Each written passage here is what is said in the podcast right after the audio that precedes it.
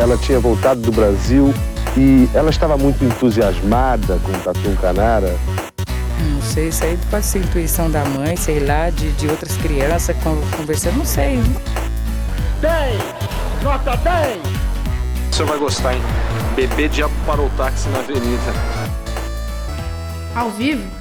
É muito pior. Eu sou a Camila Kintzel. E eu, Danilo Corsi. E essa semana, no Ao Vivo é Muito Pior, vamos chamar o síndico, Tim Maia. Sim, vamos contar a história desse cantor e compositor que compensava todo o talento musical com uma quantidade de polêmicas absurdas com que se envolvia. Esse episódio foi um pedido do nosso ouvinte Ricardo Cravo, que foi muito gentil e chegou a mandar um pedacinho do audiolivro do Tim Maia, narrado pelo Nelson Mota pra gente. Obrigada pelo pedido, Ricardo. E para já dar nome aos bois, usei tanto o audiolivro quanto o livro do Nelson Mota sobre Tim para compor este episódio. Ele se chama Vale Tudo, Som e Fúria de Tim Maia. E, ah, eu não disse aqui, mas o audiolivro está disponível no YouTube. São 14 horas e quem quiser ouvir é bem bacana, tá? Agora, antes de começar o episódio, vamos ao departamento de contas a pagar. Primeiro vamos falar dele, o SiteGuy.dev, nosso desenvolvedor web que arrasa montando sites e aplicativos e pode ajudar você a começar aquele projeto que está esperando. Entre em siteguy.dev e faça um orçamento. Falando que vem daqui, ganhe um desconto. E você, Danilo, o que o Drinco nos mandou para hoje? O vinho de hoje é o Gran Maestro Primitivo de Manduria, DOC 2019. Um vinho tinto italiano da Puglia, lugar que a gente adora e que combina muito com o apetite de Tim Maia, pois harmoniza com polenta e uma bela macarronada com calabresa. Está por 120 reais lá no drinco.com.br para você levar naquele jantar especial ou beber sozinho mesmo. Brinde história? Tchim, tchim. Tchim, tchim. Se o mundo inteiro me pudesse ouvir. Tenho muito pra contar, dizer que aprendi.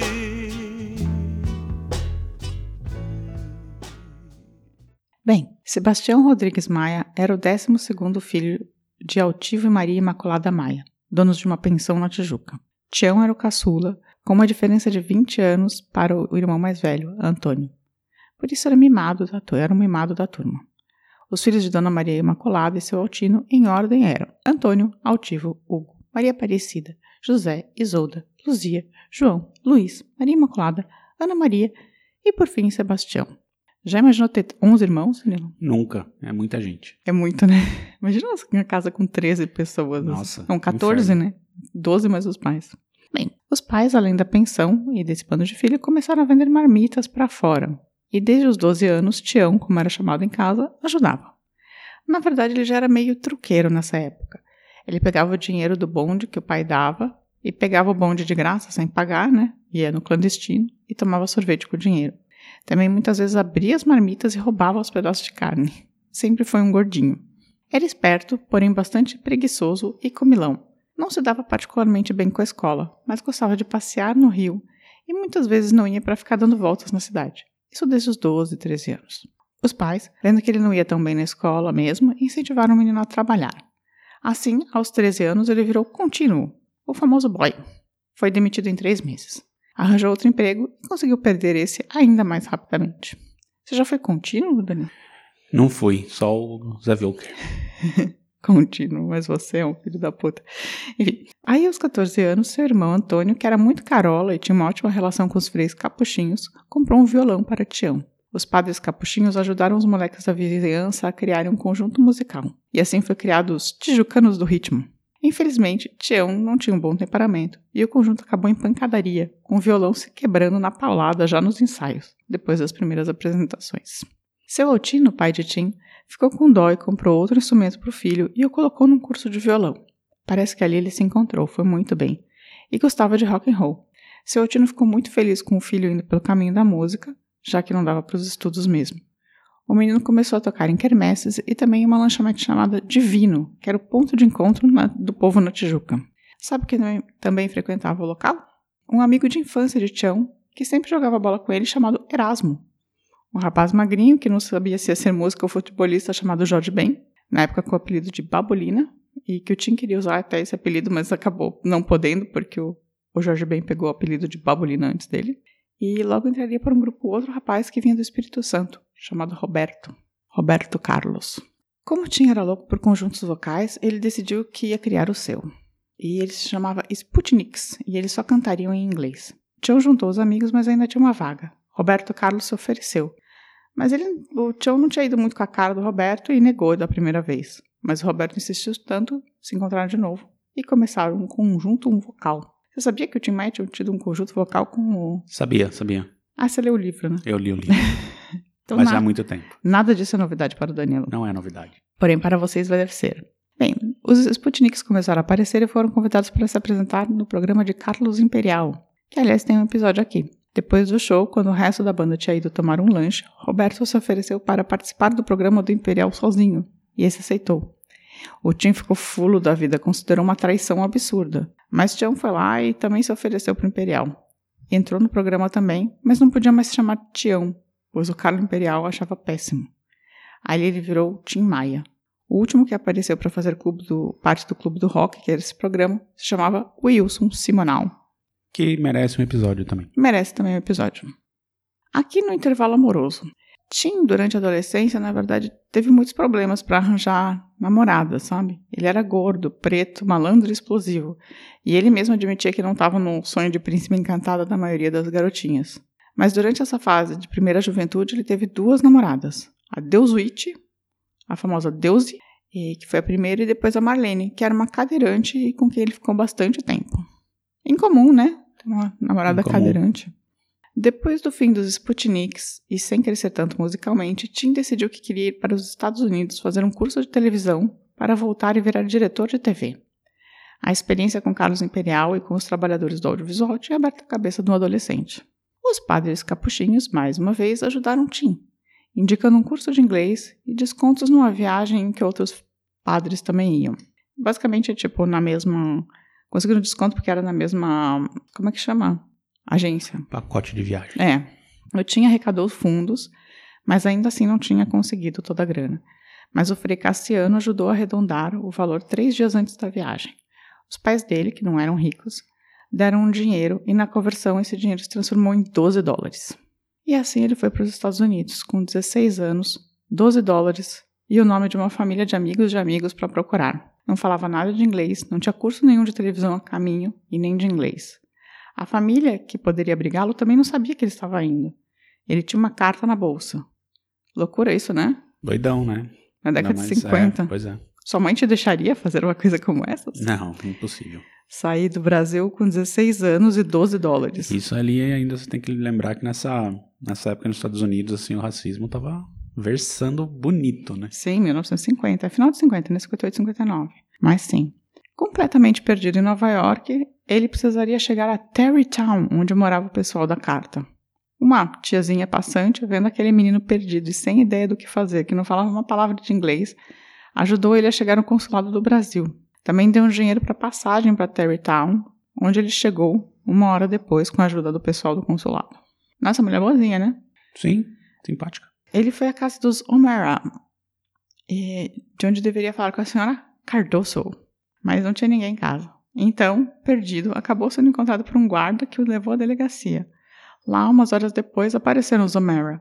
Eles ficaram encantados que Tim e Douglas, o filho deles, tinham nascido exatamente no mesmo dia e ano, dia 28 de setembro de 1942, e o acolheram. Douglas logo virou o gêmeo de Tim, e eles ficaram bem amigos. Quando fez 17 anos, no mesmo dia que o Douglas, né? é, tomou o primeiro porre com a família O'Mara e ganhou uma guitarra elétrica. Então adotou o nome de Jimmy the Brazilian e começou a empreender na carreira musical. Ainda em 1960, trabalhou como empacotador, é, depois em uma lanchonete fritando hambúrgueres. Tipo um filho de presidente. É, foi pego roubando no supermercado da cidade. Furto, assim, para comer essas coisas de biscoito, sabe? Mas ele fazia isso com frequência e ele foi demitido da lanchonete, porque a cidade era um minúscula, Terrytown. Nisso ele já tinha saído da casa da família O'Mara, que parece que era uma família de bebuns, e tinha, mas muito gentis, porque acolheram ele, e tinha ido morar com amigos. Então ele arranjou um emprego como entregador de pizza e depois numa fábrica de câmeras fotográficas onde plastificava 3 mil câmeras por dia. Mas não é que estivesse feliz e saiu da fábrica, então virou garçom, mas achava pesado trabalhar como garçom e resolveu virar babysitter. Adorou porque ele podia comer e ficar cuidando de criança das coisas que ele gostava. No Brasil, a dona Maria Imaculada já estava 10 meses sem notícia do filho, porque, né? 1950, começo de 60, tipo, não é que era fácil falar com as pessoas, né? E ela ligou para um jornalista que publicou uma nota no jornal buscando o Tim, porque todo mundo achou que ele tinha morrido. No final, ele acabou sendo encontrado. Em 1961, ele formou um novo conjunto musical com dois brancos e dois pretos chamado The Ideals e começou a cantar e se apresentar em festas. Então se mudou para Nova York para tentar a vida. No período que esteve na cidade, pouco menos de três anos, ele se mudou 19 vezes. Morou na rua, em parques, abrigos, hospedarias, de favor. Ele de, morou de todas as formas. É, até que achou um emprego como faxineiro de um asilo de velhinhos e que dava casa e comida também. Ele adorou, pois era fácil e resolvia seus problemas de indigência e ele ainda ganhava 40 dólares por semana. Nessa época dos Ideals, ele arranjou uma namorada chamada Jeannie, que era filha de um pastor, e comprou sua primeira música, I Love More Than I Suppose to Love. Aí, com os amigos, decidiram que iam cruzar o país.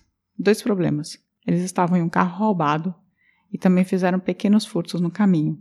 Foram cinco prisões nessa viagem de atravessando os Estados Unidos. Quatro curtas, assim, de passar uma noite na prisão, até ser enviado para uma prisão agrícola por receptação do carro roubado. Adolescente ainda, né? Ah, tava, tava, né? Ah, ele descobriu a maconha mais ou menos nessa época também.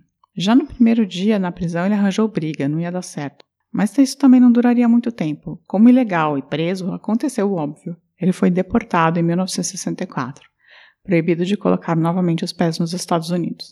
Tinha ficado cinco anos lá.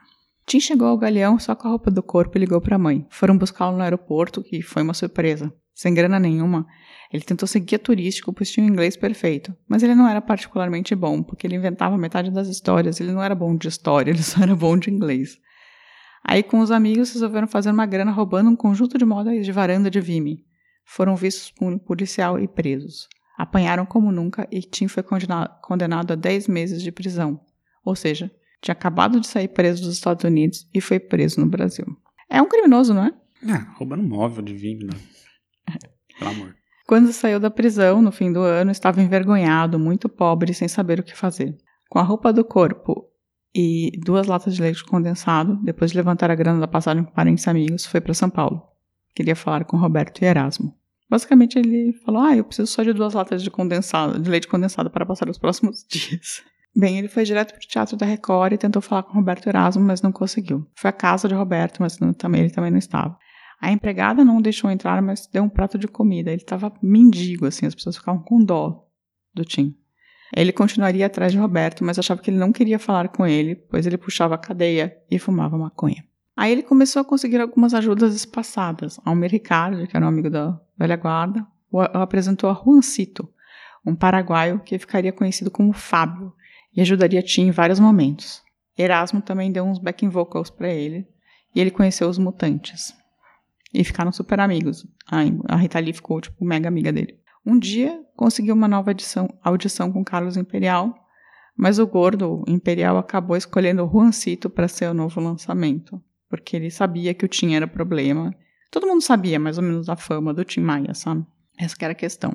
E aí o Tim estava lá em São Paulo se virando como dava. Conseguiu uma casa e tinha duas panelas, um prato, um copo, um garfo, uma colher, uma faca e uma esteira no chão para dormir.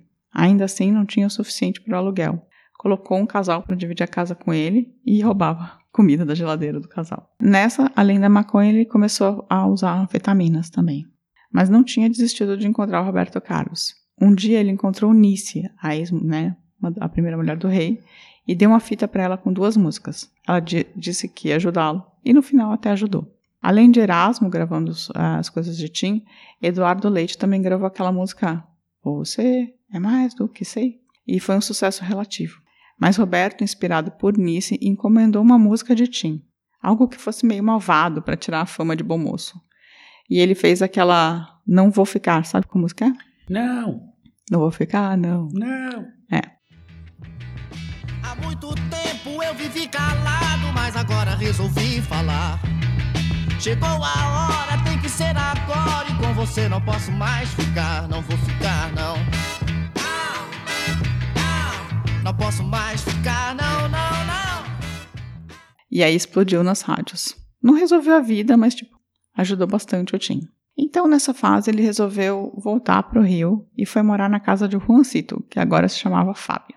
Tim Maia não fazia muito sucesso com as meninas e, de tanto ver Fábio se dar bem com as garotas, fez aquela música Ah, se o mundo inteiro me pudesse ouvir, que um nasce pra sofrer, enquanto o outro ri. Justo. É, ele fez a música da tristeza de não conseguir gravar, não conseguir mulher, tá tudo empatado. Aí, em 1969, ele conseguiu uma oportunidade para gravar, é, cavar um single. E ele gravou Primavera e Jurema. Nelson Mota ouviu e amou, e marcou um encontro com Elis. E a Elis, a gente também tem um episódio aqui sobre Elis. Ela lançou muita gente. Ela, quem ela encostava, dava certo, né? É. E com Elis tudo mudou. Ele ganhou um adiantamento de vendas, ajudou a gravar, que ajudou a gravar seu disco. Ele alugou um apartamento em Copacabana, comprou um colchão de molas e saiu da casa de Fábio. Então o Nelson Mota sugeriu também, para ajudar o Tim, sugeriu que a música de Tim fosse para o personagem Tarcísio Meira em Irmãos Coragem, de Janete Claire. Pronto, ele virou tipo um, um sucesso, sucesso, sucesso em 1970, porque música de novela, né? Basicamente a música do mocinho da novela, da Janete Claire. A consagração chegou, enfim. Rádios tocavam Coronel Antônio Bento, Cristina e Azul do, da Cor do Mar sem parar. Ele foi chamado para fazer um jingle para os produtores de cacau e fez Chocolate, que se transformou no jingle mais famoso de todos os tempos, virando uma música. Deixou de ser jingle, né? Passou a ser uma música. Depois até a Marisa Monte gravou. Ele ia muito no Chacrinha e estava na crista da onda. Mas ainda estava sozinho, até conhecer Janete, sua primeira mulher. Namoraram um pouco, ela logo se mudou para o apartamento dele. Mas foi um relacionamento de brigas e rompimentos, juras, bebidas, ácidos, além de duas cachorras em comum. Tula e Tila, duas pastoras alemãs que Tim tratava como filhas. Em 1972, ele e Janete foram para Londres, onde passou uns meses viajando de ácido e maconha. Vivia brigando com a Janete a ponto dos dois se estapearem no bar e chamarem a polícia. Voltou para o Brasil com duas folhas de, de papel com 100 pingos de LSD cada. Doidões e bravos com o presidente da Philips, Tim encontrou a Rita Lee na porta da Philips e os dois destruíram a sala do presidente da Philips, chapados de ácido. Também nessa época ele se separou da Janete depois de muitas idas e vindas e se mudou para uma casa na Barra da Tijuca, mas implorava para que Janete voltasse. Tentaram por uma noite. No dia seguinte, ela disse para o médico que nunca tinha apanhado tanto na vida. Fora a delegacia, a delegacia no entanto, mas ela disse que tinha caído que, que você acha disso, Danilo? Caiu, né? Basicamente, ele espancou a Janete. Claro. Aí foi ao mesmo tempo a consolidação do sucesso e um afundamento nas drogas por três anos. Começou a faltar em shows, atrasar, estava sempre no que chamava de triatlon, misturar uísque, cocaína e maconha. Ao mesmo tempo fez sucessos imensos, como Réu Confesso, que fez para Janete, e Gostava Tanto de Você. Nem sei por que você se foi Quantas saudades eu senti e de tristezas vou viver. E aquele adeus não pude dar. Você marcou na minha vida, viveu, morreu na minha história. Chego a ter medo do futuro e da solidão que em minha porta bate.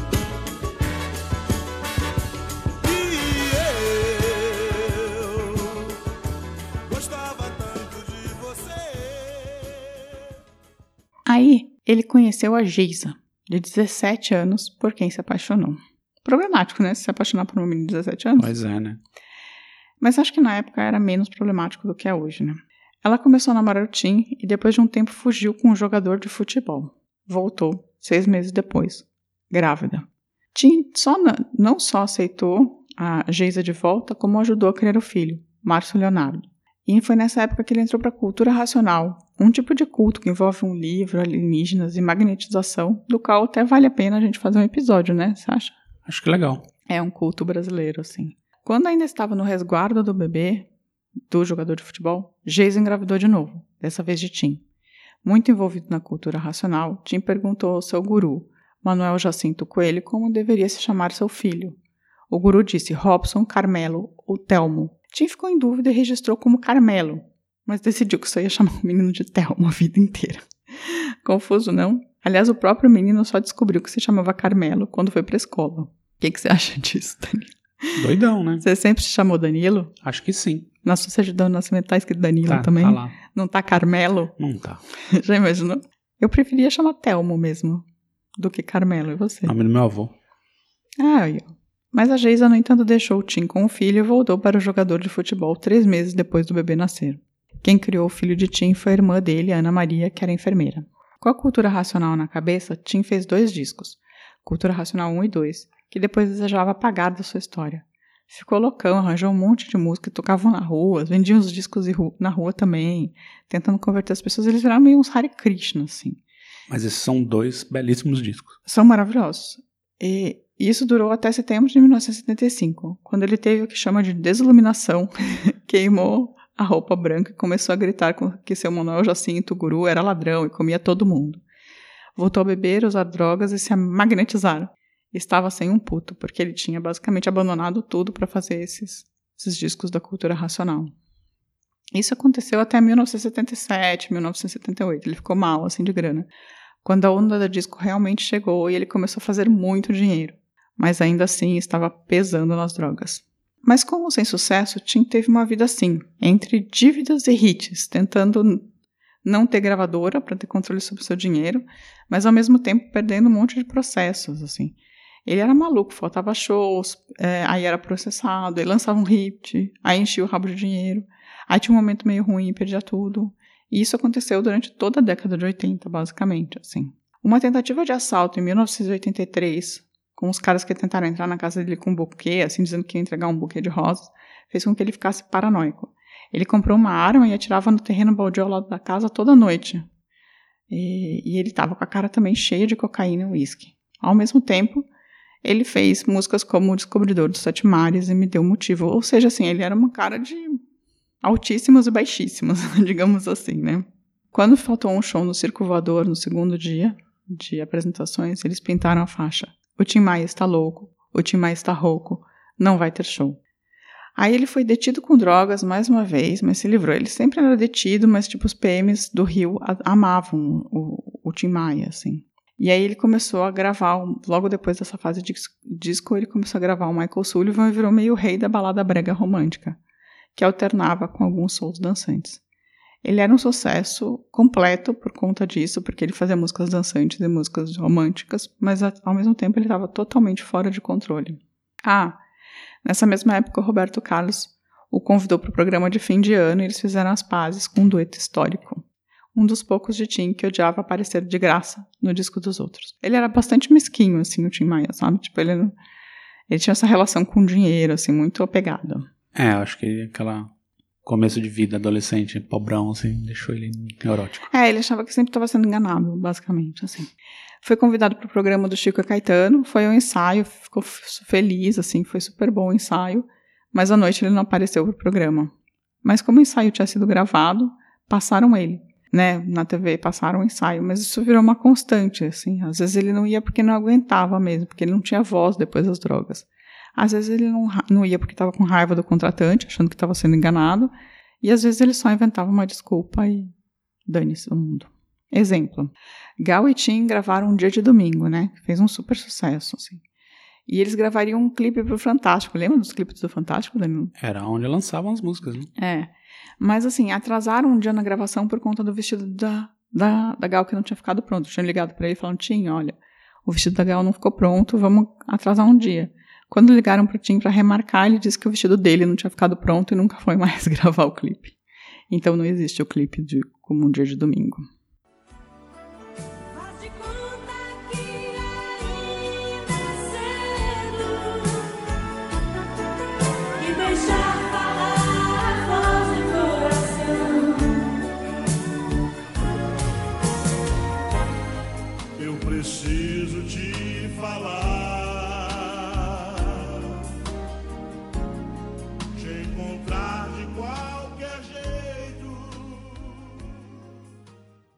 Ele tinha uma senha que chamava estratégia.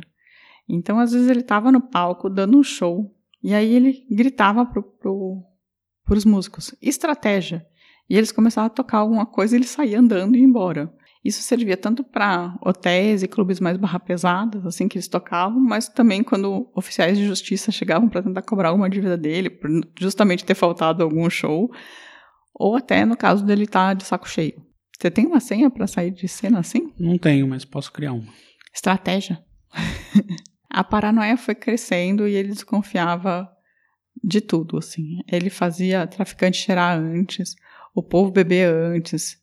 Ele usava muito serviço de prostitutas e começou a exigia ser chamado de Sebastião. Assim, basicamente ele teve uma fase bem ruim, assim, tava bem ao mesmo tempo grande sucesso e fundo do poço. Ele ficou 10 anos na solidão, desde a Geisa, mas em 1986 ele conheceu Elisete e se apaixonou. Aos poucos ela assumiu o apartamento e a vida caótica. Mas Tim continuava firme e fo forte no triatlon e com a sua vida errática de aparecer ou não aparecer em shows e, quando quisesse. No verão da lata, episódio que a gente já contou aqui, Tim se refestelou. Mandou os compradores e conseguiu três latas de 6 quilos de maconha. Mas ele estava cheirando muito também. Em um show no Bar Zimbábue, ele se engraçou com a mulher de um fã. E não era uma mulher qualquer. Era a mulher do Maguila, que estava puto. Perigo. Já imaginou? a única pessoa que tinha autoridade sobre Tim era sua mãe, Maria Imaculada. O Chacrinha sabia disso e ligava para ela toda vez que queria que Tim fosse ao programa. Roberto Carlos era também super agradecido à mãe de Tim porque ela tinha dado comida para ele na época das vacas magras, assim, e ele ligava toda véspera de Natal para agradecer a comida. É, agradecer essa ajuda que tinha dado pra, nesse momento que ele era muito pobrinho. Bem, aí o Tim estava tão descontrolado que ele começou ao banheiro no meio dos shows para dar tecos de, de pó. Uma coisa louca, assim. É, dizem que uma vez ele levou um sacolé de pó pro camarim e falou que ia esticar uma carreira para cada um que estivesse ali. Esticou 10 carreiras e tirou todas de uma vez. Não sei como é que não teve um piriri, né? Então, ele tava fora de si, assim. E ele tava, assim, imagina você tá fazendo um show, e aí você fala, ah, eu preciso de um minuto. Aí ele sai, vai ao banheiro e tira pó. Aí depois toca duas músicas, vai ao banheiro e tira pó de novo. Assim, ele tava completamente fora de, de si mesmo. Foi nessa época a declaração que ele deu, que era, foi muito boa, que era não bebo, não fumo, não cheiro, mas minto um pouquinho. As brigas com Elisete viraram uma rotina. Ela, ele começou a tratar como empregada, não mais como namorado. Ela foi acusada de traição. Inclusive, ele disse que ela tinha traído com um sobrinho, aí o povo achava que era o Ed Mota, mas ele falou que não era. E foi expulsa da casa dele em 1989. Nos anos 90, ele fez um LP de bossa nova e sua mãe faleceu, o que não ajudou muito no já combalido Tim. Ele estava mal, bebendo uma garrafa de uísque no gargalo por show, além do pó. Eu acho que o corpo dele até que era bem resistente, viu? Porque ele passou os anos 80 inteiros, assim, nessa, nessa vibe, assim. E esse lance de sair no show, é, de sair dos shows, então, é, virou uma penca de processos. Ele também foi processado por razões trabalhistas, assim. Estava devendo muito, basicamente. Chegou a declarar que o recorde de birita na época era 5 litros de uísque em 3 dias, sozinho. Mas ele foi chamado, então, para gravar nos comerciais da Ryder, ele gravou como uma onda de Lulu Santos e o Lulu Santos gravou o Descobridor dos Sete Mares. Você lembra desses comerciais? Lembro. É, eram bem legais, assim. E eles viraram hits instantâneos.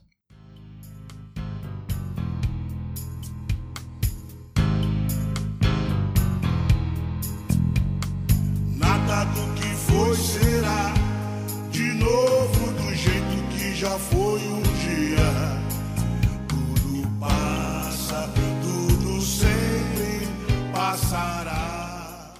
Marisa Monte também estava gravando bastante o Tim Maia, o que estava ajudando a mantê-lo na moda.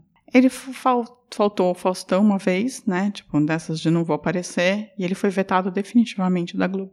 Já era 1993 e ele estava com 140 quilos e 50 anos. Arranjou uma nova namorada, Adriana Silva, de 20 anos. Em 1994, ele foi fazer um show em Avaré e teve um pico de pressão. Passou mal de verdade.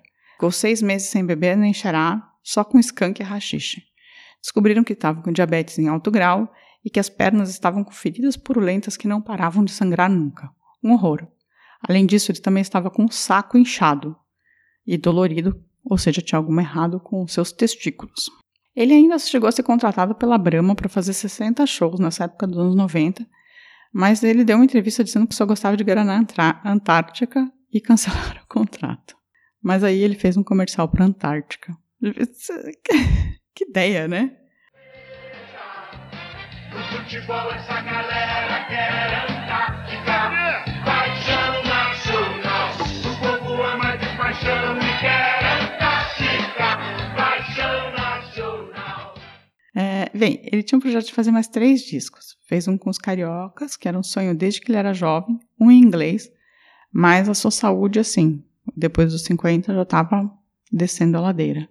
O saco, o seu saco escrotal, estava gangrenando com uma doença chamada gangrena de Fournier. Ele teve que operar quando o saco já estava do tamanho de um repolho e ele estava correndo o risco de perder não só os testículos, como também o pênis. Ele operou duas vezes e se recuperou. Mas descobriram que ele também estava com os pulmões zoados, rins com problemas, pressão alta e precisava perder peso. Assim, não estava nada bem, né? Não, completamente perdido né? Imagina você chegar a ter um saco do tamanho de um repolho. Deveria ter ido no médico antes, né? Ele não conseguia andar mais quando ele foi ao médico. É, mas ele não tomava os remédios e ficou fumando skunk no quarto do hospital. E ficou 10 dias no hospital e dois meses convalescendo depois dessas cirurgias. Ele lançou o disco de inglês, em inglês que queria e começou a produzir um disco só com músicas nordestinas. Conseguiu voltar aos Estados Unidos e fez uma viagem de Miami até Nova York e até Terrytown em 97, com 55 anos. Ele conseguiu, enfim, autorização para pisar de novo nos Estados Unidos. Ele foi comemorar e fez basicamente a viagem ao contrário da que ele tinha feito quando ele foi preso, né? Ele estava muito pressionado com as dívidas, com a saúde debilitada, mas colocando as, as esperanças todas num show que faria em Niterói, no Teatro Niterói, um espaço ótimo.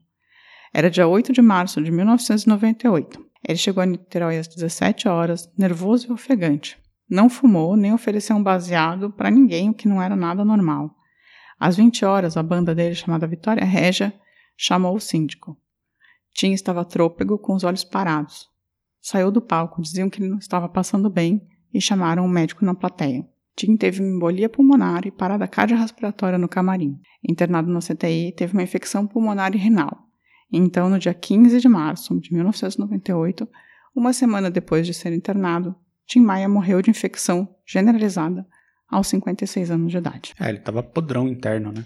Enfim, Tim Maia foi importante para o movimento negro no Brasil, para a divulgação de souls, dos funks, essa pegada meio Motown, né? E também de, da, da disco music, assim.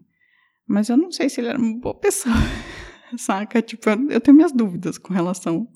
Eu acho que ele era sim e não, assim, tipo, meio demasiado humano. Mas ele era extremamente talentoso, isso que a gente não pode negar, assim. Extremamente talentoso, mas violento, mesquinho, muito afundado nas drogas e muito solitário. O que, que você acha Pra desse mim ele personagem? parece um, um típico malandro carioca, assim. Quando eu vejo o Tim Maia, a sua história, quando eu li o livro, eu lembro, assim, pra mim ele é a definição, assim, do, do malandro carioca. É, eu acho que ele tem uma certa malandragem, assim, mas ele tem um aspecto meio pesado mesmo, assim, sabe? Ah, eu acho que, assim, ele teve uma, essa passagem dele pelos Estados Unidos, assim, acho que essa pobreza tornou o cara um mesquinho mesmo. Ele ficou super mesquinho e ele tinha uma coisa meio. Mas assim, ao mesmo tempo ele era generoso, sabe? Às vezes ele dava quantidades absurdas de dinheiro para as pessoas, assim. Mas. Ele é meio paranoico. Ah, Eu acho que as drogas que ferraram tudo, assim. Não, isso ajuda, mas assim, muita, o que eu acho meio surreal, assim, é o, a maneira como ele tratava o público dele, né? Que basicamente era que bancava tudo, né? Comprava os discos, ia no show e tal.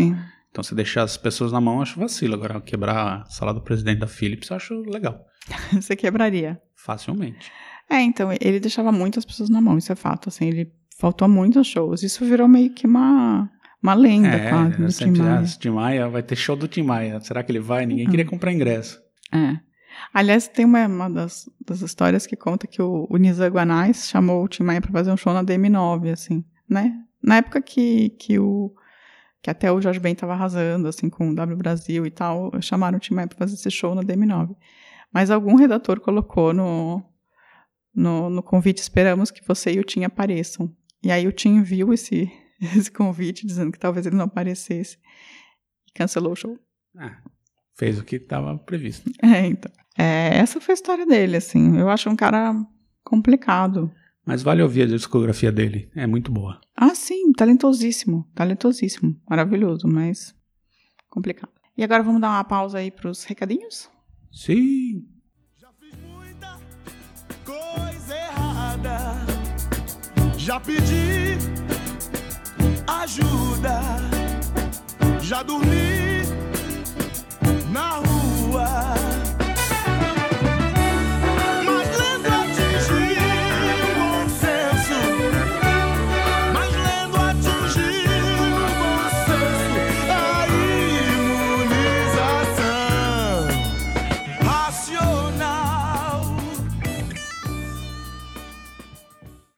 Danilo, primeiro de tudo, como as pessoas mandam drogas pra gente?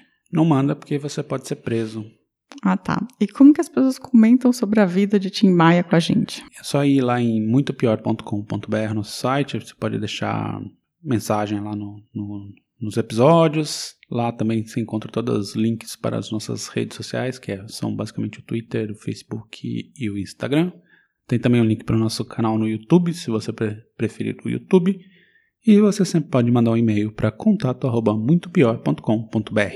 E se a pessoa tiver com um saco do tamanho de um repolho, ela faz o quê? Ah, vai no médico, fale com o seu médico, eu falaria. Tá? E agora vamos para os recadinhos dos Pode chamar o nossos- Boston Medical Group.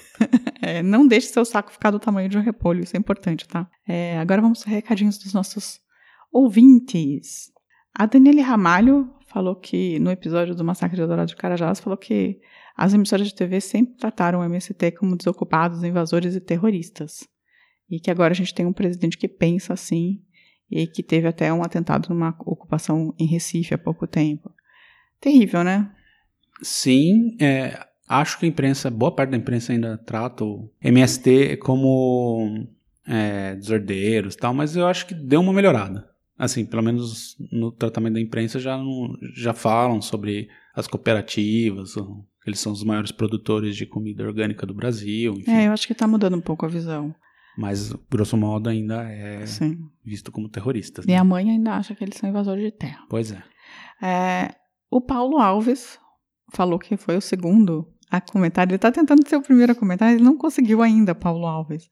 Mas ele disse que tem uma- um bom link realmente entre Serra Pelada e o massacre de Eldorado de Carajá. E como sempre, a concentração fundiária e os milicos corruptos são a causa das tragédias sociais nesse país verde e amarelo. Concordo, não poderia concordar mais com o Pois Paulo. é, né? Paulo Sempre Alves. assim. Sim.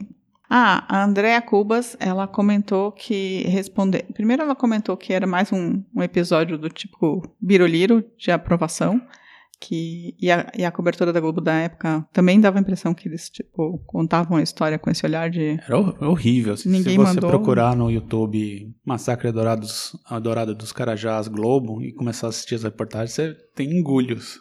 É, mas ela também respondeu sobre a minha pergunta sobre os esportes. Ela falou que ela não é muito fã, mas que a gente tem surpreendido ela com histórias de celebridades que ela não dava nada e acabava conhecendo coisas novas. É, acho que agora tá meio em cima pra fazer de Olimpíada, que já era, mas vamos colocar uns esportistas aí, né? Vamos, vamos colocar uns esportistas. Eu pesquisei dois, duas histórias bem interessantes, eu vou contar nos próximos Tem, a gente meses. chegou a fazer um episódio do, Do Heleno. Heleno, Heleno de Freitas, né? Que, Que é um dos nossos episódios mais É, mas ninguém ouviu, então. flodado, ninguém gostou.